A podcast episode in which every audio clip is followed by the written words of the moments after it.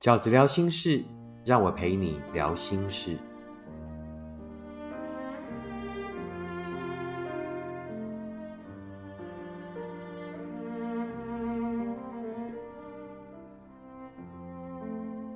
大家好，我是饺子。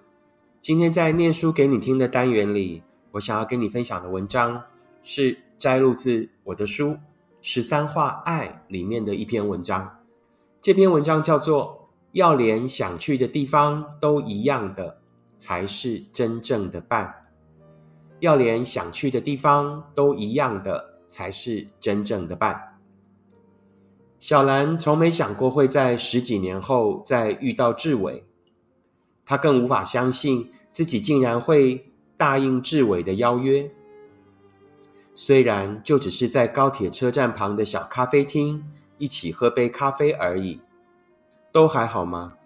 这个问题，志伟刚刚在车站里遇见小兰的时候就已经问过了，但是小兰还是又回答了他一次：“很好啊。”他觉得自己用了更坚定的语气。过去这些年，小兰就算过得再不好，都不可能比志伟离开他的那阵子更坏了。十几年前，他们是大学的班队，志伟是当完兵才念大学。当同年纪的女孩都在烦恼必须因为男友服兵役而暂时分开的时候，小兰并没有比较轻松。因为志伟早就计划要去日本留学，那是他的梦想，而且家境清寒的他必须自己靠打工赚学费跟生活费。在预计的三年留学期间，他几乎不会有多余的费用再回来探亲。小兰的环境也不算好，她还有学贷要还，但在爱里好像就是这样，女人就是比男人有办法付出。她会努力攒下生活里可以省下来的每一分钱。她装了在当时还很贵的宽频网络。她希望她每天都能有空视讯。志伟不知道小兰每天跟他视讯的那五分钟，对小兰来说有多重要。那是他对抗寂寞的巨人的唯一武器。真的受不了总是 lag 的平宽的时候。真的再也承受不住一个人的寂寞的时候，他就打国际电话给他，仿佛借着完全不失真的声音，小兰才能持续的想象出来志伟正在听他说话的表情。小兰一直以为只要自己不会变，志伟也不会变。他忘记了，人在异乡的志伟也许比他更寂寞。又或者，志伟根本就没有打算要抵抗过寂寞。志伟很快在日本认识了一个女孩，是他的同班同学。他哭着跟小兰说对不起，因为那个女孩真的对他很好。小兰在国际电话里听着志伟的告白，那是志伟唯一打给他过的国际电话。小兰没有怪他，他的心痛早已掩盖过其他的感觉。他没有想到这一份爱原来这么脆弱。这是多年后他跟志伟重逢，他跟志伟说的第一句话：“你应该过得还不错哦，我看你在东京四处找美食，应该很快乐。”后来这些年，他常常因为朋友的脸书连结，也看到了志伟的脸书。小兰发现志伟后来迷上搜集。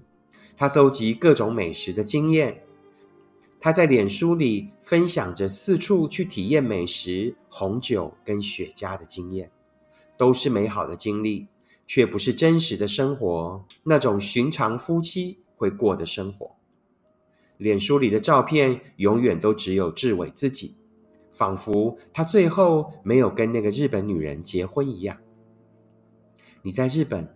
都自己去找那些好餐厅跟酒馆，都不带老婆一起去的。小兰在最后还是忍不住好奇的问了：“我都自己去啊，现在还是会觉得这个婚好像结错了。”志伟笑着说：“他看起来有一点遗憾，但那一点都不关小兰的事了。所以当时间一到，小兰马上就跟志伟说：“我的车快来了，我该走了。”然后他们互道再见。小兰头也不回的走向月台。当他坐下来的那刹那，列车正要开。